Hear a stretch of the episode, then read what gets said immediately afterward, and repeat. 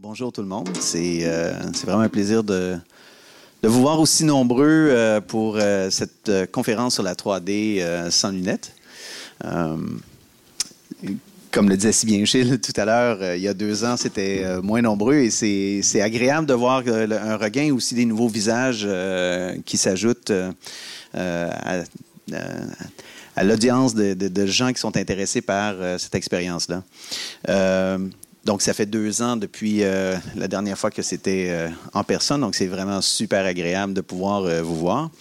Aujourd'hui, donc, on, va parler, je, vais faire une courte présentation, peut-être 20, euh, maximum 25 minutes.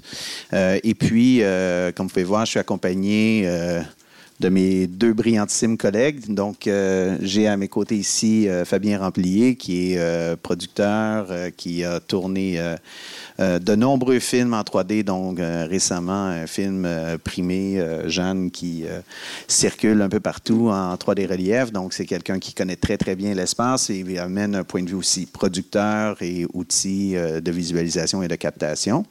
Puis à ma droite, euh, pas nécessaire de faire des introductions. Gilles Marcelier, qui est chez Alioscopie, donc Alioscopie qui développe des technologies euh, 3D sans lunettes, technologies autostéréoscopiques depuis euh, extrêmement longtemps. En fait, euh, c'est une des rares sociétés qui travaille dans la 3D depuis plus longtemps que, moi-même, donc euh, respect.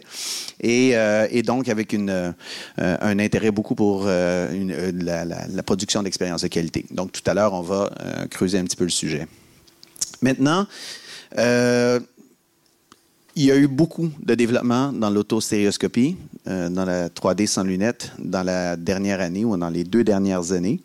Et euh, ce que vous ne savez peut-être pas, c'est euh, en fait la problématique, c'est qu'avec la COVID, personne ne les a vus. Donc, il y a eu des annonces, mais on n'a pas vu les écrans. On a quelques exemples ici, donc que vous allez pouvoir voir à la toute fin de la présentation. Vous pourrez voir des démos de ces, de ces produits-là. Mais aujourd'hui, je vais vous faire un petit peu un, un résumé de ce qui s'est et ce qui se développe encore euh, en ce moment. Euh, tout d'abord, j'aimerais ça euh, vous parler des trois grandes tendances. Des tendances, je dirais, lourdes dans le marché, c'est des trucs qu'on observe euh, depuis un certain temps. Premièrement, c'est, euh, je dis bien l'appellation light field, ou champ lumineux. Il y a beaucoup de produits qui sortent, des technologies qui sortent, et les entreprises disent, nous, on fait du light field. Alors, light field, ça fait référence à une technologie très spécifique quand même, où on a, euh, c'est aussi de la photographie intégrale. Si vous, vous allez sur Wikipédia, c'est fiable. vous allez pouvoir quand même voir de l'information euh, sur le sujet. Donc, c'est un agencement de caméra. En général, on en prend euh, plus que 8 par 8. C'est une matrice de caméra qui prend une scène euh, de différents points de vue. Et ensuite, on a un écran euh, spécifique qui représente ces images-là de ces différents points de vue-là avec des optiques très précises. Et si on se positionne au bon endroit, ben, en fait, on peut se positionner à différents endroits et on va voir la scène de ces différents endroits-là. Et ça a un avantage de donner l'impression que tout bouge autour et que l'image, le point de vue a changé. Maintenant, ce que vous voyez là, ça n'a rien à voir. C'est en fait ce qui se passe, c'est très trompeur. Les entreprises veulent tout dire sauf 3D aujourd'hui. C'est un mot qui est à l'index. Donc, euh, il y a beaucoup d'entreprises qui sont brûlées avec la télé 3D et qui veulent retourner, mais disent non, non, non, non, non, c'est pas la même chose aujourd'hui. Aujourd'hui, c'est du light field. Aujourd'hui, c'est un écran holographique. Il n'y a pas d'écran holographique sur le marché. Mais ils vont dire que c'est une expérience holographique.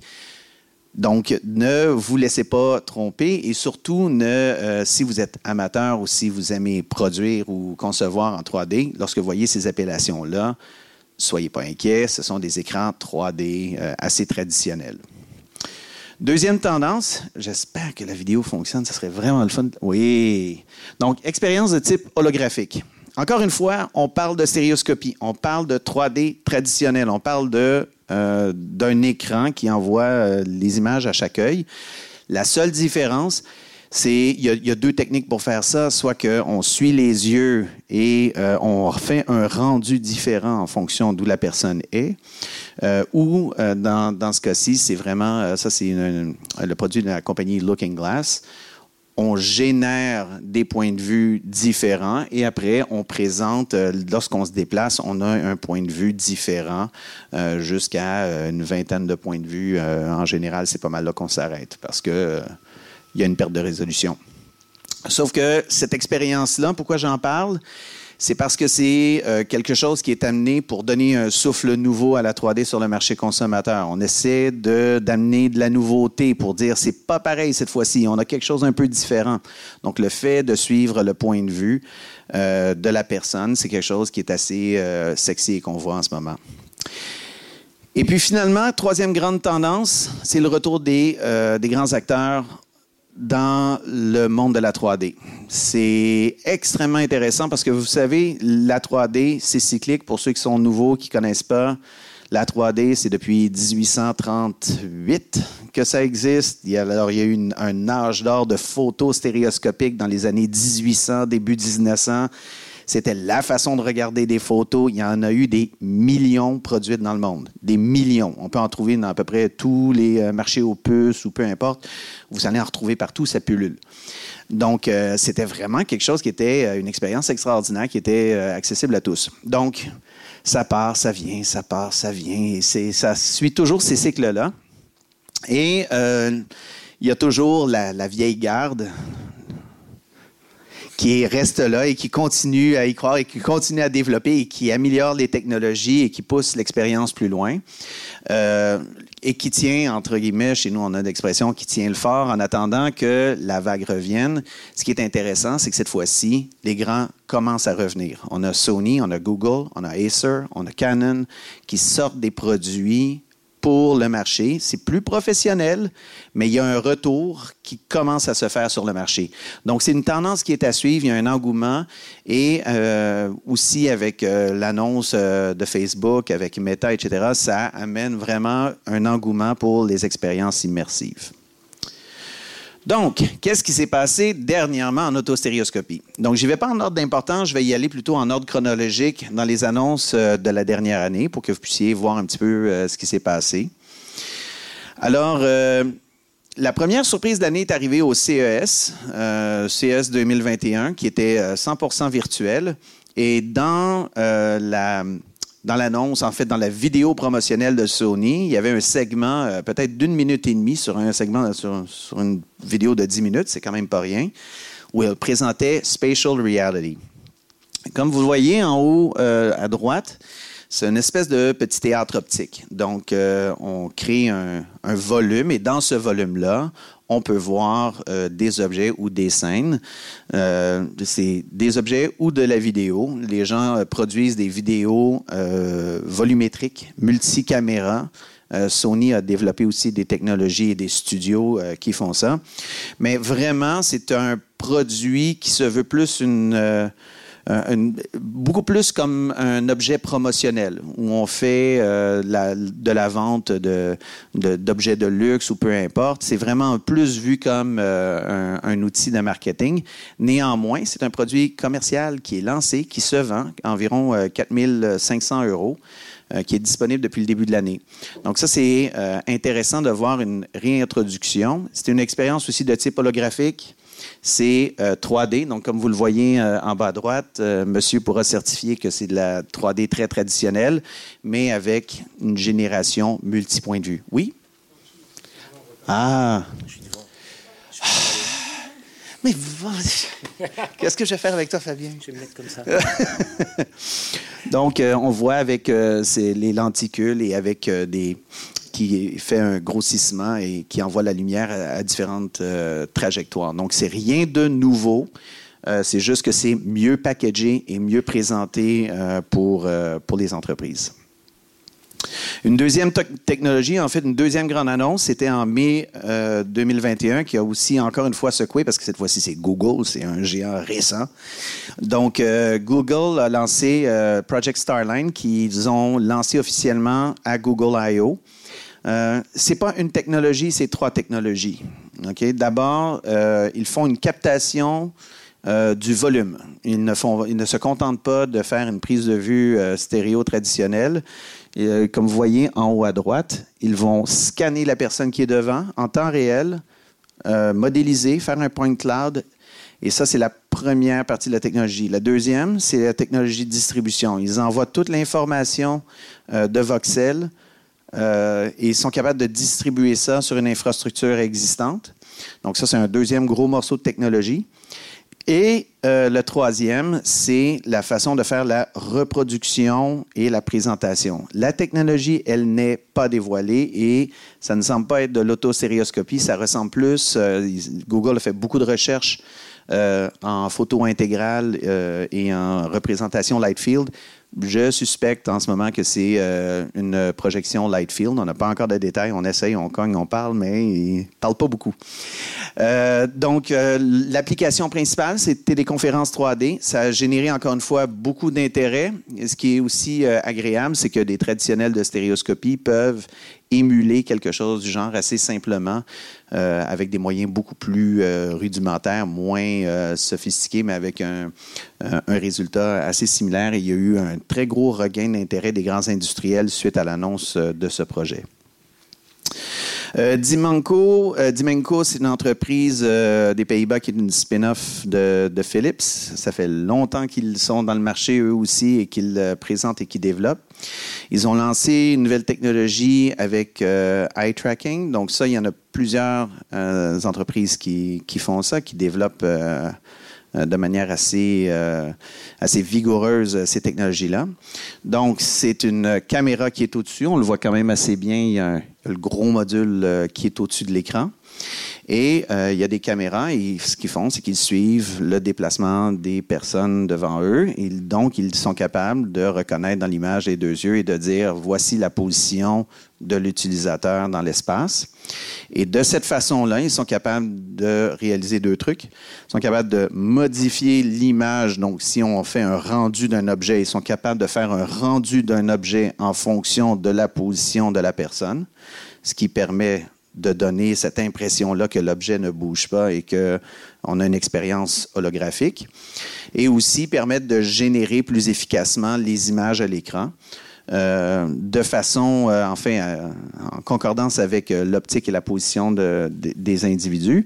Ce que ça permet de faire, c'est de créer une expérience dans laquelle il y a moins d'images fantômes. Donc, juste brièvement, l'image fantôme, c'est que si on, a une image pour l'œil gauche, une image pour l'œil droit, si l'image de l'œil gauche, destinée à l'œil gauche, est vue dans l'œil droit, bien à ce moment-là, on a toujours eu de la difficulté avec ma latéralité. Donc, si l'image de l'œil gauche se retrouve dans l'œil droit, on appelle ça une image fantôme, et à ce moment-là, l'expérience, est vraiment dégradée. Donc, le eye tracking sert non seulement à faire une expérience supérieure d'un point de vue euh, holographique, d'une expérience de type holographique, mais permet aussi d'améliorer sensiblement euh, la qualité du rendu ou de la présentation. Ça, ça a été lancé en août. Et peu de temps après, euh, Acer a annoncé le développement et la mise en marché d'un laptop qui, au départ, devait être destiné qu'aux designers, aux développeurs d'app. En fait, ils ont compris que oui, on peut sortir des beaux produits, mais si on n'a pas de contenu, ça sert à quoi? Donc, ce qu'ils ont fait, c'est qu'ils ont dit, messieurs, mesdames, les développeurs, prenez nos laptops, développez des applications, faites en sorte qu'on ait quelque chose d'intéressant à présenter. Donc, ça fait depuis euh, le mois de mai que ce programme-là est en route. Et euh, c'est très, très frais. Euh, à partir du mois de décembre 2021, ce fameux laptop-là va être disponible au grand public. Ce ne sera pas nécessairement un produit, il ne faut pas le voir comme tout de suite le produit consommateur que tout le monde va avoir, mais c'est un produit qui va être euh, plus pour des professionnels, des architectes, euh, etc. Mais il va avoir quand même, c'est un premier effort d'amener un produit de ce niveau de qualité et ce niveau de puissance-là sur le marché. c'est c'est automatique. J'ai oublié de le dire tout à l'heure avec Sony, mais c'est automatique quand un grand groupe comme ça lance un produit de ce type-là, automatiquement, les autres prennent note et sont obligés de suivre. Donc, ce qu'on va voir, c'est ce que j'anticipe, c'est que dans la prochaine année, on va avoir des produits de Samsung, des annonces de tous les grands groupes qui vont dire bon ben nous aussi, on est capable de faire ça. Et ça, ça commence un cycle, un nouveau cycle euh, que nous on attend patiemment depuis quand même un certain temps. Euh, une autre entreprise, euh, Leia, qui est basée en Californie, c'est une euh, entreprise, c'est une start-up très, très, très, très, très bien financée, centaines de millions de dollars des Américains. Donc, ils ont développé un produit avec une technologie intéressante de direction de lumière. Enfin, je ne rentrerai pas dans le trop dans le technique, mais euh, ça fonctionne à partir de quatre vues. C'est donc une tablette et euh, il y a quatre vues distinctes. Euh, et on envoie autant à l'horizontale qu'à la verticale, on envoie les vues dans des angles distincts, ce qui fait qu'on peut se déplacer un petit peu et avoir une expérience euh, sans dire que c'est que c'est holographique, c'est pas aussi euh, holographique que les autres, mais euh, on est quand même capable d'avoir plusieurs points de vue où c'est confortable et où on a une vue intéressante. c'est un produit très consommateur. On parle d'un prix de 560 euros. C'est un produit qui est très, très, très accessible. ils font des très gros efforts pour essayer d'attirer des gens à développer du contenu, à distribuer le contenu. Ils ont développé un écosystème, un App Store. Il y a, des, il y a différents services, il y a des jeux qui sont disponibles. Ça, c'est un vrai, de vrai effort euh, fait par un petit groupe, mais vrai, de vrai effort pour essayer de ramener la 3D sur le marché consommateur. Donc, c'est quand même euh, assez récent comme, euh, comme lancement, au mois d'août 2021. Euh, de ce que je c'est qu'ils en vendent quand même pas mal en Asie. ils en vendent pour le marché de l'éducation. Mais c'est un produit, on l'a ici à la fin de, de, la rencontre et de la présentation, mais on pourra, vous pourrez voir à quoi ça ressemble.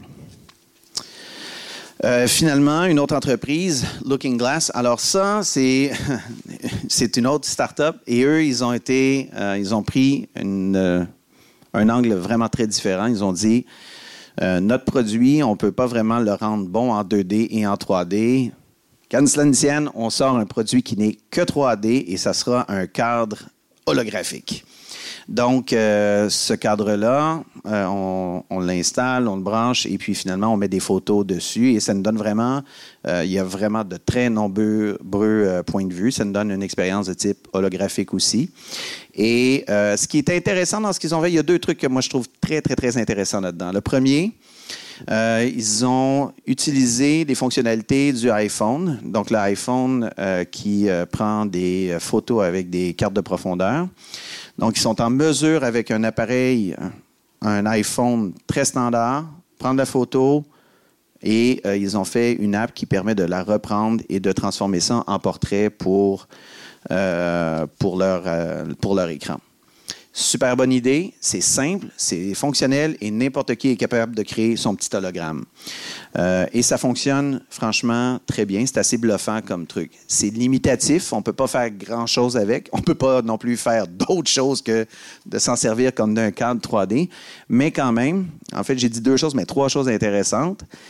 L'autre chose intéressante, c'est son prix. On parle de 260 à 350 euros. C'est pas cher pour, pour un produit qui étonne.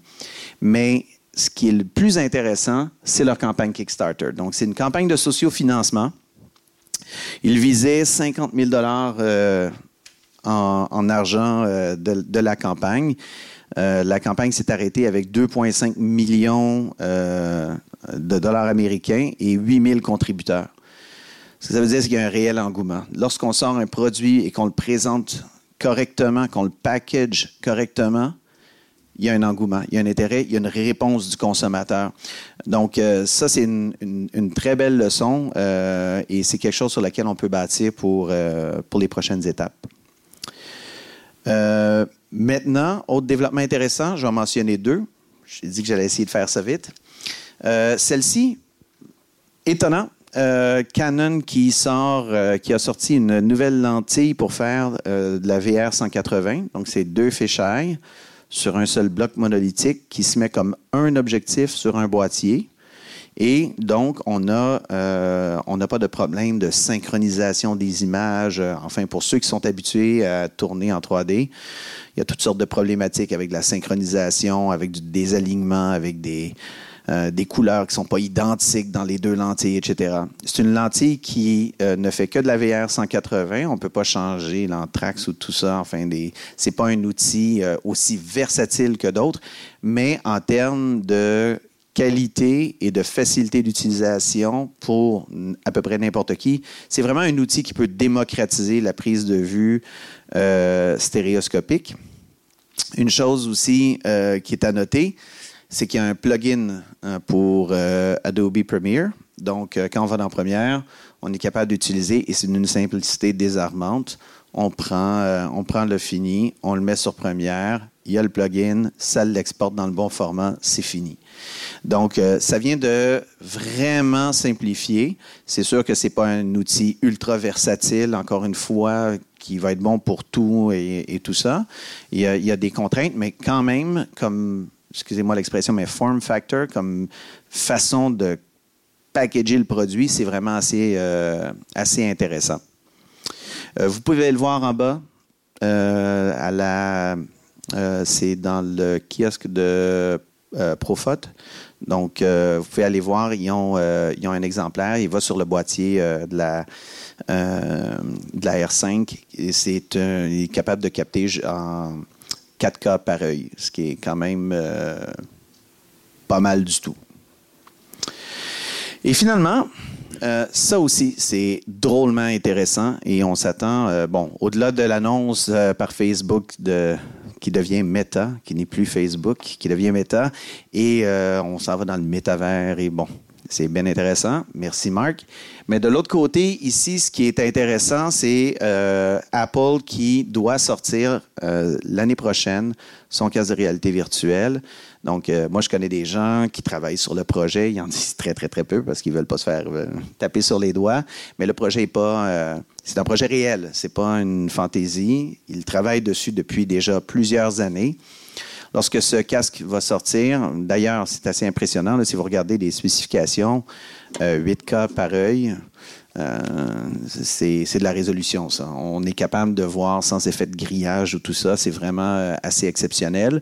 Le poids est vraiment limité. 150 grammes, c'est le poids d'un iPhone. Donc, c'est pas ça qui va rendre l'expérience difficile et lourde et inconfortable.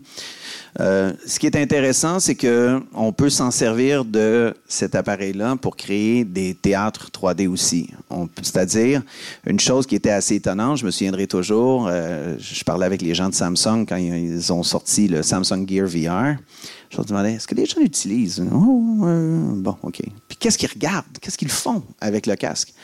Ils regardent Netflix. Ce qu'ils faisaient, c'est qu'ils mettaient un casque de réalité virtuelle, mais au lieu d'avoir un petit écran, ils avaient l'impression de regarder Netflix sur un immense écran devant eux. Et puis, c'est ce que les gens faisaient. Et ils le faisaient de manière assez assidue, incroyable mais vrai. Donc, au lieu d'avoir un méga système de cinéma maison, les gens s'en servent comme cinéma maison. Ils utilisent leur euh, casque pour faire ça. Donc, pour la 3D, c'est aussi drôlement intéressant parce que ça permet d'avoir, euh, et lorsque Apple sort un produit, en général, ça sort. Il y a du volume. Donc, on risque d'avoir euh, un déploiement assez impressionnant de salles de cinéma virtuelles 3D euh, avec lesquelles on va pouvoir composer dans, dans, très peu de temps. Donc, philosophie ici, ce n'est pas de penser euh, est-ce qu'il y a une avenue qui va l'emporter sur toutes les autres? C'est beaucoup plus de dire il y a différents consommateurs qui ont différents besoins, différents goûts, différents. Euh, j'ai vu différents portefeuilles aussi et qui ont différentes capacités financières et les gens pourront choisir les différents produits qui vont euh, les intéresser. Donc, je pense que euh, ça, c'est sans compter, il y a une nouvelle voiture, euh, Gilles m'avait avisé de ça euh, le mois dernier, mais une voiture qui est sortie avec un écran 3D, la Mercedes, je ne sais plus trop quoi, mais qui a, un tableau indicateur 3D. Je n'ai pas mentionné là-dedans la tablette que Fabien vient de recevoir d'un fabricant chinois qui, c'est une nouvelle tablette 3D sans lunettes. Je n'ai pas mentionné des développements aussi qui se passent du côté d'Alio il y a beaucoup, beaucoup, beaucoup de choses qui se produisent en ce moment. Et vraiment, la 3D sans lunettes comme étant le prochain cheval de bataille pour ramener la stéréoscopie à la maison, ça semble vraiment se dessiner pour 2022. Donc voilà, ça, met un terme à cette partie-ci, qui est la présentation. Et puis maintenant, bon, tu peux te rapprocher. Et maintenant, on peut commencer avec la partie questions et réponses. Puis je, je veux commencer avec la question qui tue.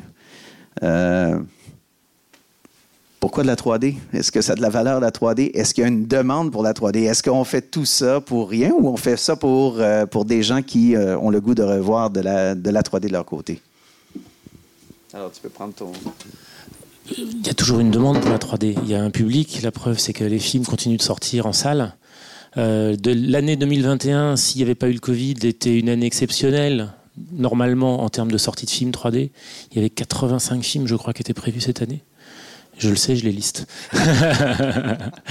et, euh, euh, et, l'année prochaine, c'est pareil. Il y a un, line-up chez les grands studios euh, jusqu'en jusqu'en 2028, je crois. Et, et, le nombre de films 3D, c'est entre 60 et 70 à chaque année. Donc c'est sans compter les indépendants qui viennent se greffer par là-dessus. Donc oui, il y a une demande, il y a un public. Il euh, n'y a qu'à voir euh, les, films qui sont, qui sont sortis récemment. Euh, les salles pour James Bond, aussi bien que Dune, même si la 3D de Dune n'était pas terrible, sont pleines. C'est pas des salles où on se retrouve à deux ou trois. non, non, c'est vraiment à chaque fois les salles sont pleines. Même s'il y a moins de séances, les salles sont pleines. Donc je pense qu'il y a un vrai engouement.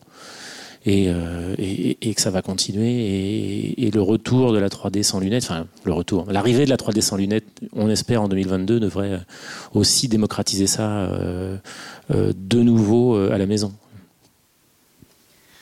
Alors moi je suis un petit peu plus mitigé dans mon enthousiasme. Je pense qu'en fait la, la 3D a souvent été promue pour des mauvaises raisons. Euh, le grand avènement de la 3D au cinéma, ça a été plus pour encourager les cinémas à, remplacer leurs projecteurs à bobine par des projecteurs numériques pour pouvoir mieux contrôler ce qu'ils faisaient. Et en réalité, euh, nous aussi, on a un petit peu suivi euh, tous les films qui sont sortis, et quand même, 90% d'entre eux sont quand même assez euh, indigents. Il n'y a pas eu une... et quand tu dis 70 films, il faudra regarder 70 films, et par rapport à combien de films qui, sont, qui sortent dans l'année en 2D. Et moi, je sais que la, la, ça fait déjà 5 ou 6 ans que la, la, la courbe des entrées en salle des films 3D euh, c'est infléchi et il y a plus d'entrées en salle dans la version 2D d'un film 3D que dans sa version 3D.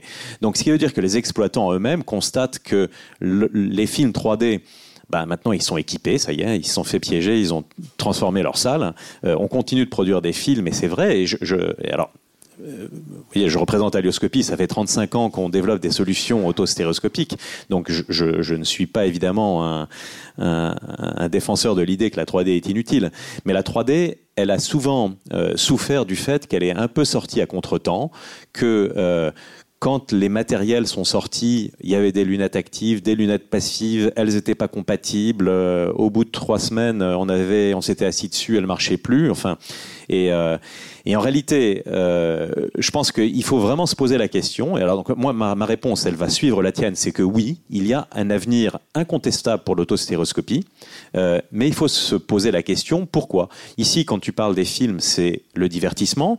Nous, on a, en 2018, on a été choisi par un constructeur automobile pour déployer notre technologie dans ces véhicules. Donc, on a un cas d'usage qu'on n'aurait pas suspecté auparavant. C'est euh, alors, est-ce qu'on a besoin de voir en relief euh, son, tableau de bord? Mais si c'est plus le tableau de bord, si c'est le rétroviseur, si c'est un HUD pour pouvoir voir en relief devant l'écran, euh, devant le, pare-brise, on commence à se dire, bah, après tout, pourquoi pas? Dans le médical, la visioconférence, on s'est tous éveillés après ces deux ans de pandémie à la, nécessité de télétravailler et, de devoir reconstruire des, nouveaux modes collaboratifs qui soient plus immersif.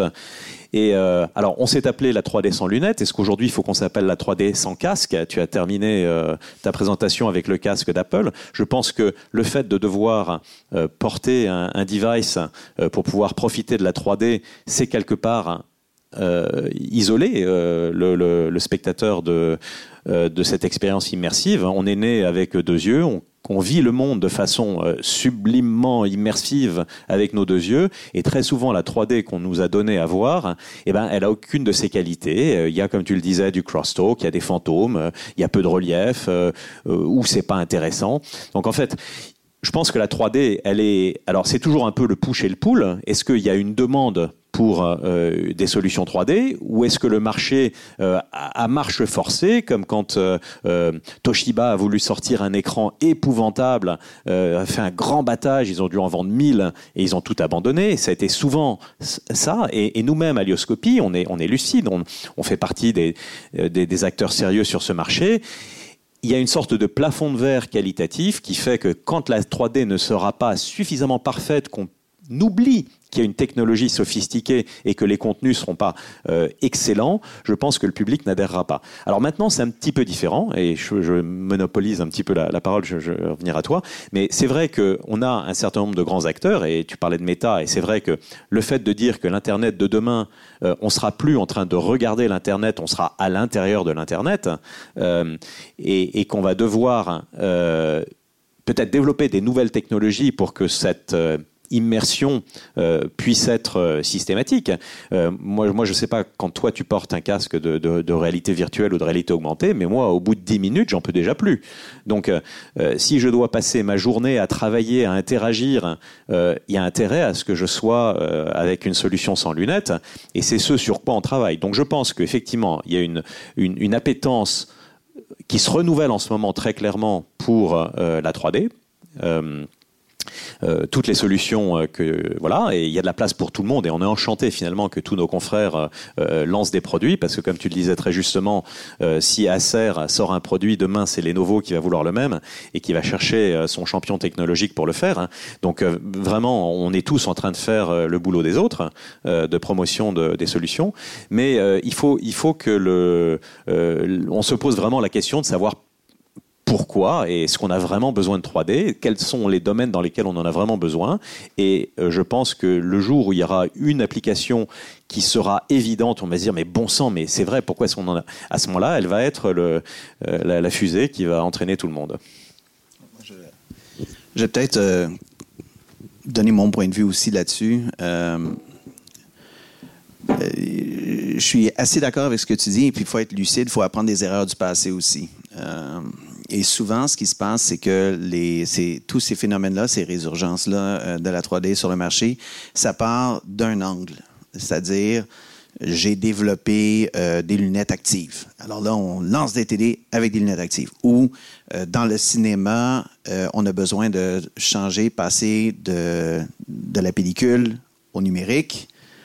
La 3D était le champion de la transformation du réseau des projecteurs avec bobine à des projecteurs numériques. On s'est toujours servi un peu de la 3D pour quelque chose, mais toujours en prenant un point de vue pour le lancer. La grande problématique, c'est qu'on ne réfléchit jamais à l'écosystème ou l'expérience utilisateur. On s'arrête à dire, euh, on développe un truc et le reste va venir parce que l'expérience est tellement extraordinaire. Euh, ce que les a fait, c'est noble, c'est beau. Ils ont lancé une technologie, une tablette. Euh, bravo. Et là, ils essaient par eux-mêmes de lancer des jeux, des films, des ci, des ça, puis de la convaincre. Hmm? Ouais, mais. ton point de vue, on en reparlera. Non, non, pas, que par eux-mêmes, parce que pour les avoir eus il n'y a, pas très longtemps, il y a quelques jours là au, téléphone, euh, ils ont euh, signé avec pas mal de studios pour euh, du contenu et des films et des choses comme ça. Donc euh, il va très très vite y avoir de quoi nourrir les tablettes. Oui, ce que je veux dire par rapport à ça, c'est qu'on on, l'a joué ce jeu-là aussi. Euh, nous, on avait un 3D Go, on était sur, on avait tous les studios, on distribuait sur toutes les télé 3D et il y en avait drôlement plus de télé qu'il y a de tablettes 3D. C'est évident, mais il y a beaucoup moins de contenu. Mais quand es un, bon, il y en a eu comme, on avait 500 films et, et, ça montait. En fait, c'est plus de dire que moi, je sais combien ça coûte faire ça, euh, et c'est des millions et des et, et tu peux pas penser arriver à monter ça par toi-même. C'est extrêmement difficile. Ça te prend un Netflix qui embarque, ça te prend un Amazon Prime qui embarque, ça te prend un Hulu. Lorsque les joueurs, quand tu crées un écosystème de partenaires qui lancent des expériences qui valent la peine, alors là, oui. Ma problématique est là, c'est de dire, à chaque fois, on le prend d'un seul point de vue et on a de la difficulté à se rallier en industrie pour sortir quelque chose. Heureusement, effectivement, il y a de nouvelles, euh, de nouvelles avenues pour créer des expériences intéressantes, que ce soit pour euh, de la vidéoconférence, la visualisation d'objets. On a vu euh, Sketchfab avec une collection d'objets 3D. C'est intéressant de pouvoir les regarder, mais il va falloir aller au-delà de ça et réfléchir vraiment à quel va être le killer app, un peu euh, comme le disait euh, euh, Gilles jusqu'ici. Mais enfin, on va enchaîner sur une autre question parce que sinon on finira jamais. Et de toute façon, on va vouloir vous laisser un petit peu de temps pour vous poser vos propres questions. deuxièmement, la 3D sans lunettes. C'est pas nouveau c'est pas la première fois. On l'a vu souvent. On a vu euh, des technologies avec, euh, même si euh, vous vous souvenez, il y avait des petits trucs qu'on trouvait avec des photos et qu'on regardait en 3D. Alioscopie sont, sont des pionniers. Ils ont travaillé avec les technologies quand même depuis très, très, très longtemps. C'est juste que là, tout d'un coup, c'est comme si on se réveillait, on disait Ah, c'est nouveau. C'était le problème de la dernière vague 3D. Ça, c'est la solution pour, pour la nouvelle vague 3D. Possiblement. Euh, je pense sincèrement que ça règle plusieurs problèmes, euh, dont l'affichage, euh, la, présentation dans les magasins. C'est beaucoup plus facile d'en faire la promotion parce qu'on peut le voir sans avoir à utiliser de lunettes. Maintenant, est-ce que la technologie est à, point? Est-ce qu'on est, est-ce que vraiment, tu parlais tout à l'heure qu'il faut que les technologies soient à point, etc. Est-ce qu'on dirait que les technologies autostéréoscopiques aujourd'hui sont à point? Alors, le point de vue d'un expert, le point de vue d'un utilisateur, alors et d'un distributeur. Donc, euh, je vous laisse. Alors, je pense que quand on regarde euh, euh, tous les produits qui sont sortis, on peut en effet considérer que si, si une société comme Acer sort un produit grand public avec la technologie de Dimenco, c'est qu'il considère qu'elle euh, est time to market. Euh, bon, le, succès commercial euh, en, jugera, mais en effet, on arrive à un moment donné. nous, ça fait donc 35 ans qu'on développe ces, solutions, et c'est pas qu'on est très lent ou très mauvais, c'est qu'en fait, on, on dépend d'un écosystème technologique qui ne dépend pas que de nous. Euh, aujourd'hui, pour faire un, très bel écran autostéréoscopique, il faut des très hautes résolutions. Hein. on, joue simultanément plusieurs points de vue. Euh, plus il y a point de vue, moins il y a de pixels par point de vue. Donc plus il y a de pixels sur l'écran, et eh bien mieux on s'en sort. Et c'est vrai qu'aujourd'hui, avec l'avènement de la 4K et maintenant de la 8K, euh, on commence à pouvoir faire des écrans autostéréoscopiques qui donnent une raison d'être à ces ultra haute résolution, parce que la 8K, personne euh, ne comprend vraiment bien à quoi ça peut servir, si ce n'est pour afficher euh, plusieurs images simultanément sur l'écran.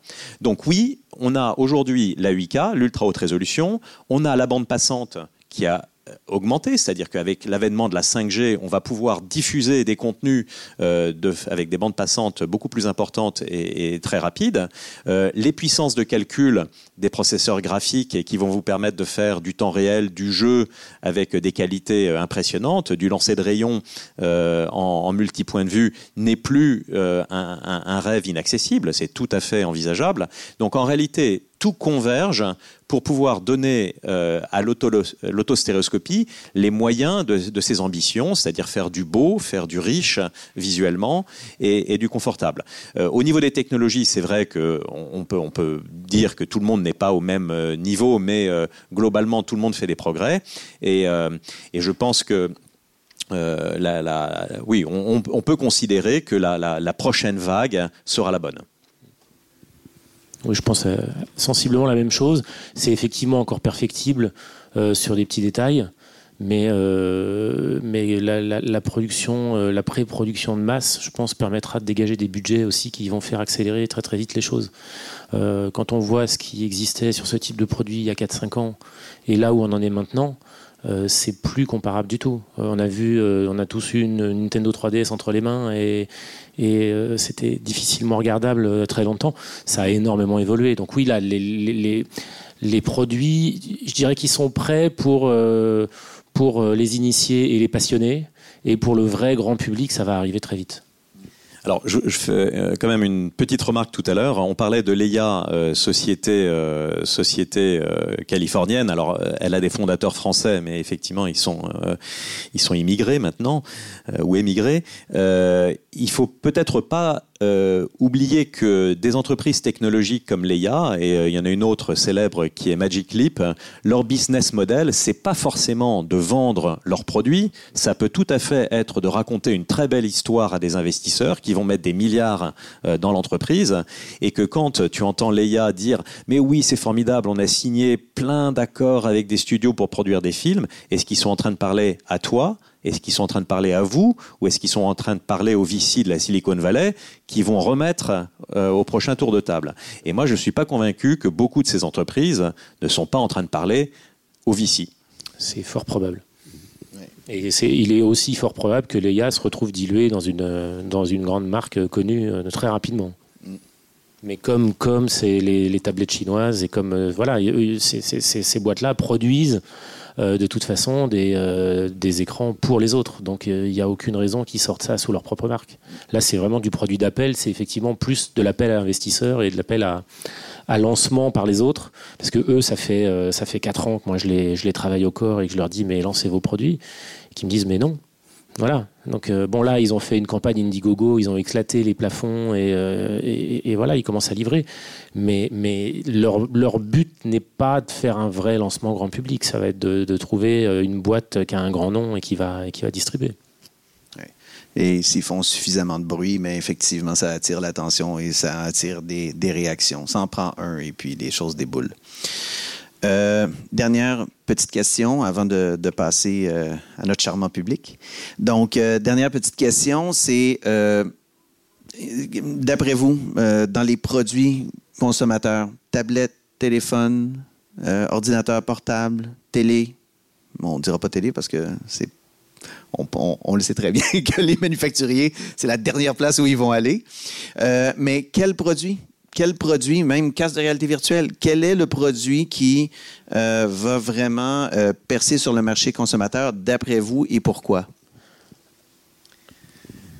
Alors nous, nous sommes, euh, oui, nous, sommes plutôt, alors par rapport à ce que tu disais tout à l'heure, on est plutôt dans le schéma de, de, plutôt licencier la technologie à des grands groupes quand on signe une licence dans l'automobile. C'est pas pour nous fabriquer des millions d'écrans pour l'automobile, mais c'est pour euh, laisser les, hommes de l'art de l'automobile le faire hein, euh, sur, euh, sous licence et avec nos, notre savoir-faire. donc, le, les produits que moi j'imagine intéresser dans un premier temps le, marché, qui vont peut-être être ceux qui vont alerter le marché sur euh, la maturité de la technologie, ça va être plutôt des, produits B2B. Euh, euh, je donne un petit exemple très simple. On vient de livrer une application à visée de défense. Voilà, c'est la conduite d'un véhicule blindé avec des caméras thermiques infrarouges. C'est pas très grand public.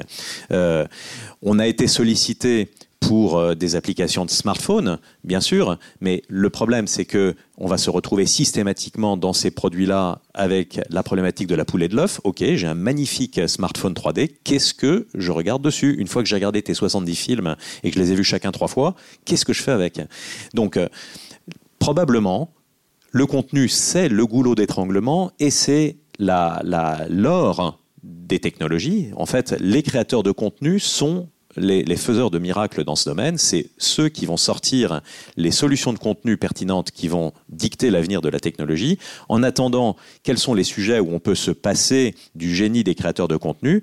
Eh bien, ce sont la visioconférence, Hein, on ne cherche pas à créer du contenu, on se regarde les uns les autres. Ça peut être euh, les achats en ligne. Est-ce que demain, quand euh, ce fameux métaverse commencera à prendre forme et que chacun aura son avatar dans un monde virtuel, on ne sera pas enthousiaste à l'idée de voir ces avatars euh, en réalité augmentée dans la pièce, et si cette réalité augmentée, elle peut se faire sans casque, qu'on a une sorte de fenêtre devant soi qui va projeter dans la pièce solutions sur lesquelles on travaille nous-mêmes en ce moment, euh, on, voilà, on pourrait très très bien, à, 5 mètres de moi, je pourrais voir un avatar à travers une fenêtre qui serait un écran autostéroscopique qui va dématérialiser un personnage dans la pièce. Est-ce que quand ces solutions-là seront au point, on va pas pouvoir euh, finalement avoir tous ces, ces, sujets qui ne sont pas dépendants de contenus extraordinaires. On va être soi-même créateur de contenu, on va produire ces contenus, on va peut-être faire euh, de l'Instagram 3D et tout un tas de, euh, et puis les jeux et je pense que le jeu vidéo va euh, va être une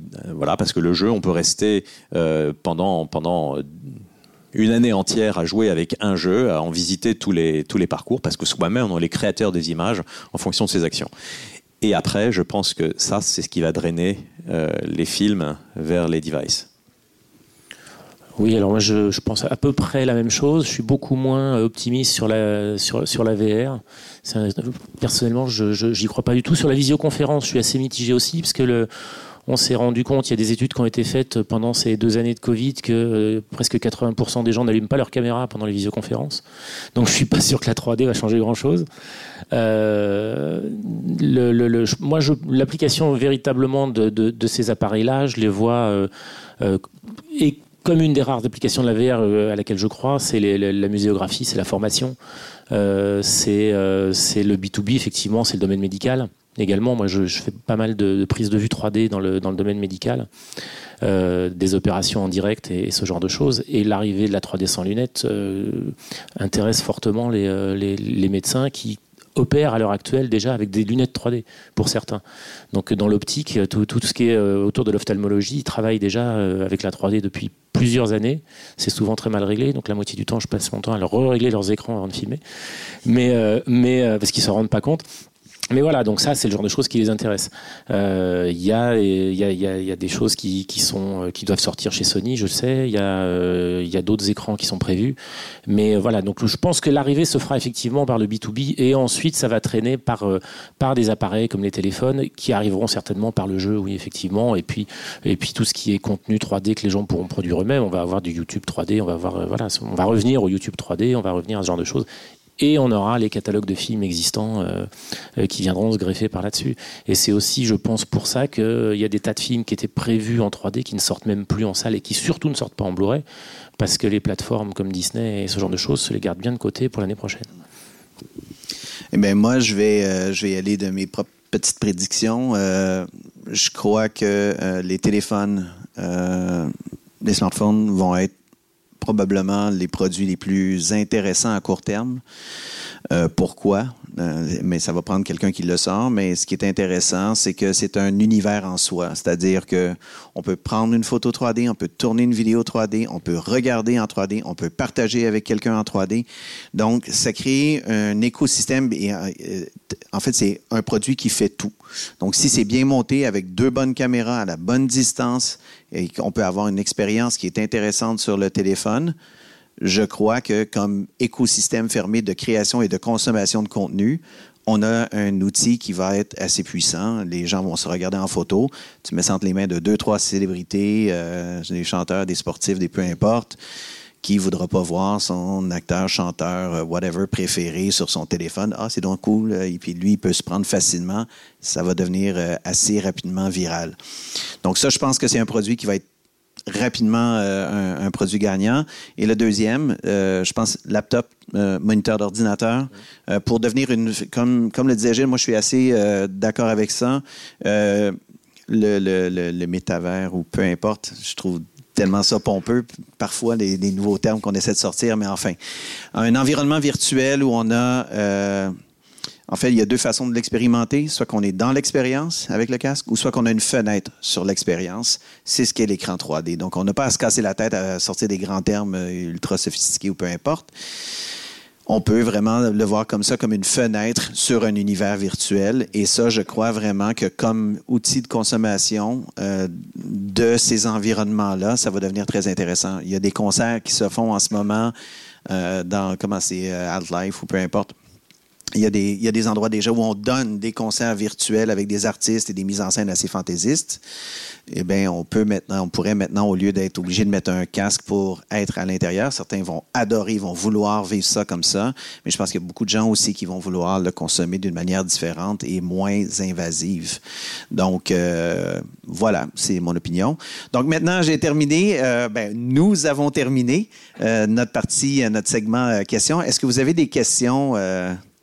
Dans la salle. Est-ce qu'il y a des membres de... Oui, bon, on a une question. Oui, c'est sur l'idée d'un développement plutôt en B2C et euh, notamment au travers du retail, euh, qui commençait à besoin euh, bah, de, plus attrayant, puisqu'ils ont dû renouveler la fameuse expérience client. Euh, voilà, je voudrais qu'on nous en parle un petit peu plus, euh, enfin, je peux avoir votre opinion là-dessus. Euh, Une opinion sur quoi exactement ce... sur le développement en fait, de la 3D dans l'univers du magasin. Ah ben écoute, déjà, toi, tu peux euh. Alors, euh, euh, c'est- typiquement un domaine dans lequel on contrôle son contenu et où on n'est pas donc asservi à l'absence de contenu. Donc nous, voilà, c'est- pour ceux qui suivent un petit peu ce qu'on fait, c'est voilà, on, vend des, écra- des- des écrans dans l'industrie du luxe pour présenter des bijoux. Euh, voilà, un joaillier qui a besoin, qui a des pièces uniques et qui veut pouvoir les démultiplier, va présenter euh, leur euh, reproduction euh, 3D euh, sur nos écrans. Je pense en effet qu'il y a un, on va dire le retail a besoin de développer des nouvelles solutions de, marketing expérientiel. Aujourd'hui, avec ben, l'explosion des, de- de- des ventes sur Internet, il faut que l'expérience en magasin devienne une vraie expérience euh, différente. Euh, si c'est pour montrer les mêmes écrans dans le magasin qu'on a à la maison, c'est pas la peine d'aller dans le magasin. Euh, par contre, si on est capable d'avoir une promesse à l'intérieur du magasin qui est exceptionnelle, et pourquoi pas, je ne sais pas, si on a une ambassadrice de marque qu'on va voir comme un hologramme, entre guillemets, parce que ce sera un écran euh, autostéréoscopique réfléchi dans un miroir semi-réfléchissant. Je vais donner euh, pour la personne qui est dans la rue, à travers la vitrine, l'impression de voir euh, Nathalie Portman euh, porter euh, la nouvelle robe, euh, si c'est si Christian Dior. Donc euh, je pense qu'en effet, euh, alors nous, nous avons une histoire comme ça. Euh, LG a utilisé nos écrans quand ils ont sorti leur premier euh, euh, smartphone Optimus 3D. Euh, on a eu comme ça un certain nombre de, de lancements en Corée, des, des- des- boutiques qui ont déployé nos écrans pour faire des présentations. Le le fait est, c'est que je pense en effet que l'autostéréoscopie a une place encore pour, euh, pour euh, l'événementialisation euh, des, des, points de vente et que là, les créateurs de contenu vont être aussi très importants parce qu'il faut faire du beau, de l'original et ça reste un, oui, vous avez tout à fait raison, un, domaine où il y a de la place pour la techno. Et c'est des choses qu'on commence à voir dans les aéroports en Asie, des totems d'écran 3D sans lunettes, où il y a des, pro- des produits qui sont présentés déjà. Et, là encore, euh, je pense que euh, les, les- les progrès qu'il y a eu dans la 3D temps réel euh, sont, euh, euh, p- permettent d'afficher sur des écrans multi-points de vue, parce que c'est ça la complication, c'est qu'on n'est pas simplement en, en stéréoscopie à deux images. Si on est multi-spectateur, on doit être aussi multi-point de vue. Il faut que cinq personnes placées devant l'écran puissent toutes voir un couple stéréoscopique différent. Donc l'écran, il va jouer euh, 8. On a des écrans à 16 points de vue. Il faut donc le- la création de contenu est plus lourde. Et, mais maintenant, les moyens le permettent. Et, euh, voilà. la baisse la baisse du prix de la production. Et, euh, mais voilà. Absolument, la résolution. Moi, j'ai souvent été euh, l'avocat du fait de dire allons chercher les gens euh, chez eux sur Internet en leur disant bah, écoutez, voilà la nouvelle collection, venez en boutique et puis vous allez voir tout, tout ce qui vous plaît. Euh, vous allez présenter votre, euh, euh, votre téléphone avec votre code et vous allez voir notre ambassadrice qui va porter toutes les, son hologramme, toutes les choses qui vous plaisent. Alors évidemment, derrière, il y a le, sous-entendu de récupérer de la donnée sur ce que nos clients aiment et, les identifier quand ils se présentent, puisqu'ils s'identifient. Mais bon, mais en même temps, si l'autostéréoscopie, cette promesse entre guillemets holographique est suffisamment puissante pour qu'on ait envie de retourner en boutique, oui, utilisons-la. Et les expériences et les technologies sont à point. C'est de travailler avec les bons, euh, les, les bons partenaires et de travailler avec les, les personnes qui sont capables de, de, de fournir une solution complète. Puis, J'invite. Immense. Immense. Immense parce Et- que la, et quand c'est bien fait, ça a toujours un pouvoir extraordinaire, attrac- attractif extraordinaire. Si, euh, si on va au CES, qui est la grande messe de l'électronique aux États-Unis à chaque mois de janvier, en chaque début d'année, euh, même quand la 3D était euh, sur son déclin pour les télé 3D, il y a un endroit où les gens s'agglutinaient. C'était le mur de LG où il y avait, euh, c'était un mur de télé 3D. Les gens s'installaient, mettaient les lunettes et restaient captifs là pendant 10 minutes parce qu'ils étaient fascinés par l'expérience. La problématique n'a jamais été la capacité de la 3D à fasciner. La 3D fascine, ça va bien. Les gens vont être absolument éblouis et ils vont vouloir y aller. La grande difficulté, c'est de la faire de manière industrielle, répétable, de qualité. Ça, c'est difficile. Donc, un LG est capable de faire un mur 3D sans problème. Fait une démonstration, passe l'année, met des artistes là-dessus, travaille sur la démo parfaite. Mais comme la maîtrise n'est pas là, ben, chaque fois que les gens arrivent chez eux et qu'ils regardent le produit, ils sont comme. Hmm. Il y, a une chose aussi qui, euh, qui joue contre la 3D, c'est la volonté terrible des fabricants à vouloir dire qu'ils peuvent convertir en temps réel des images 2D en 3D. Ça, c'est un truc qu'il faut oublier tout de suite. Les, fabricants doivent arrêter de vendre ce, truc. Une image 2D convertie en temps réel, c'est pas possible. Enfin, en tout cas, pas avec les moyens actuels et pas sur une télé grand public. Euh, la conversion automatique d'image 2D, euh, euh, c'est un mensonge éhonté. Alors, je voudrais rajouter une dernière chose, mais il y aura peut-être d'autres questions. C'est que euh, la, la 3D sans lunettes est toujours extraordinairement étonnante, surprenante, euh, qu'elle soit de bonne ou de mauvaise qualité. La première fois que vous voyez un écran comme ça, c'est l'effet waouh. La deuxième fois, si c'est pas très bien, c'est l'effet bof. Et la troisième fois, on regarde ailleurs.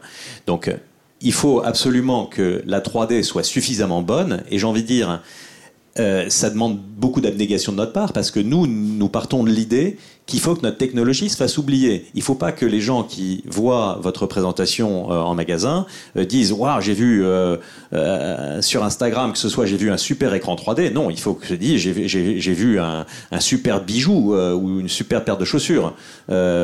Donc, euh, donc la techno doit être suffisamment bonne pour se faire oublier. Hein. Euh, on pense jamais dans la vie qu'on voit un monde sublime en, 3D, ça, ça, ne nous étonne pas. Ça ne devrait plus nous étonner de voir en 3D sur un écran. Si ça nous étonne, c'est qu'il y a quelque chose dans l'écran et dans la qualité d'image qui nous rappelle que c'est pas une télé ordinaire.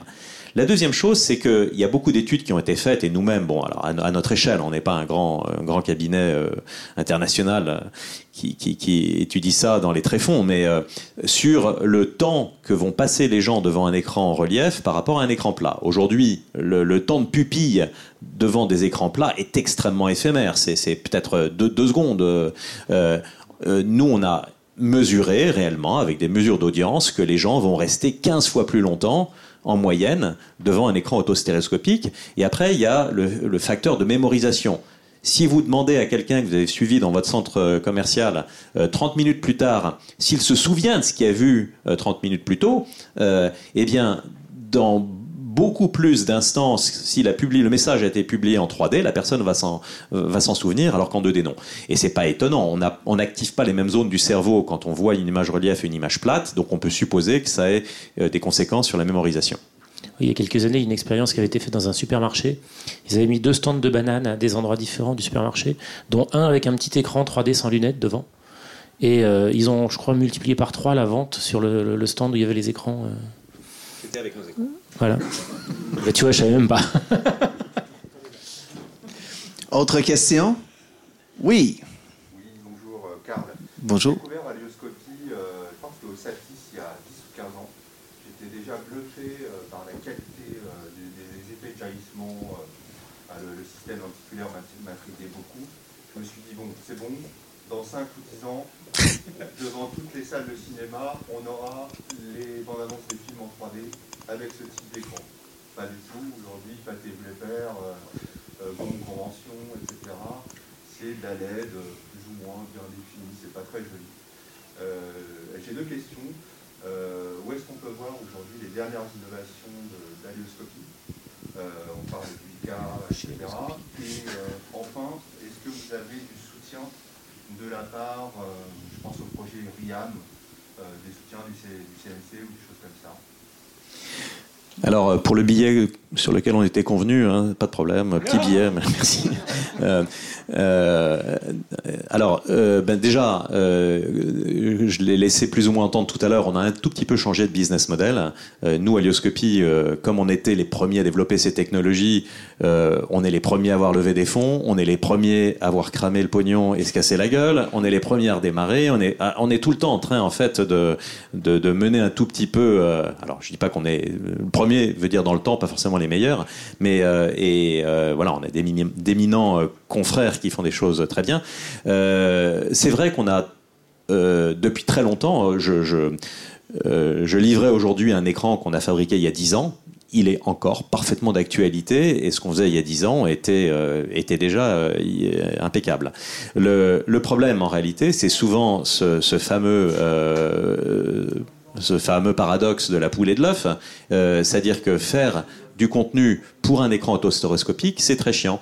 Et euh, c'est très compliqué, c'est, ça demande du talent, ça demande à la fois d'être compétent en stéréoscopie, ce qui est déjà, euh, et Fabien le sait, c'est pas inné euh, de faire un bon film 3D, c'est pas la même narration, euh, mais en plus il faut être capable de maîtriser la génération des points de vue multiples pour maîtriser l'autostéroscopie.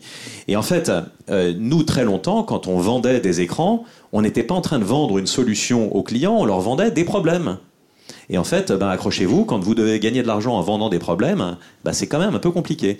Donc euh, on a basculé vers un modèle, euh, quand on s'est reposé la question de notre identité, qu'est-ce qui fait qu'en Alioscopie, nous sommes euh, finalement uniques On a été très copiés. Je disais tout à l'heure que j'avais fait en 2014 un voyage en Chine. J'ai été voir six sociétés qui contrefaisaient nos brevets.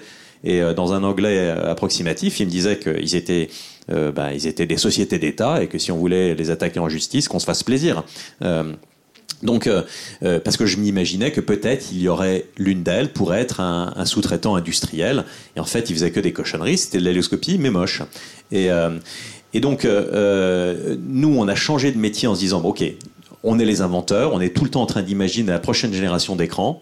Qu'est-ce qui fait que personne pourra nous remplacer, c'est cette faculté d'imaginer les nouvelles solutions pour industrialiser la fabrication. On usine au centième de micron, c'est quand même pas donné à tout le monde. Comment est-ce qu'on industrialise la fabrication de lentilles au centième de micron et que ça coûte 50 dollars de plus qu'une solution 2D euh, Voilà, ça c'est les questions qu'on se pose. Euh, et donc on est passé plutôt du côté du licensing en se disant ben voilà on a on a très très bien réussi euh, comme industriel, c'était pas notre euh, notre ADN. Euh, notre ADN c'est d'innover. Comment est-ce qu'on va continuer à innover, licencier et permettre à des grands acteurs de alors on, on, a vu un certain nombre de alors comme j'ai des NDA, je peux pas tout dire, mais dans des projets qui ont été présentés tout à l'heure, on a été sollicité pour certains d'entre eux. Et à chaque fois, on a décliné poliment parce que euh, les conditions euh, juridiques dans lesquelles on nous proposait de travailler ne nous paraissaient pas euh, compatibles pour une société qui veut faire du licensing. Donc nos écrans sont aujourd'hui visibles dans notre showroom parisien. Euh, voilà, c'est là il y aura beaucoup de choses à voir. Notre site internet est pas du tout à jour, donc euh, tout ce qu'on fait de récent n'y figure pas. Euh, et euh, vous êtes le bienvenu. Je vous laisserai ma carte tout à l'heure. On reprend contact, vous viendrez voir, et avec grand plaisir. Voilà. Je compléterai juste vite fait en disant que la technologie pour faire de l'image 3D euh, à la prise de vue, c'est grandement simplifié par rapport à il y a une dizaine d'années où il fallait quatre personnes autour d'une caméra pour, euh, pour tourner euh, des images 3D natives. Maintenant, on a des caméras qui se portent à l'épaule, qui font 5-6 kilos. On a Mine qui, là, qui développe pour nous des, des, produits vraiment très performants et, et on, est prêt à tourner en 10 minutes. Donc on n'est plus du tout dans une optique de, de, de coûts supplémentaires par rapport à une prise de vue 2D.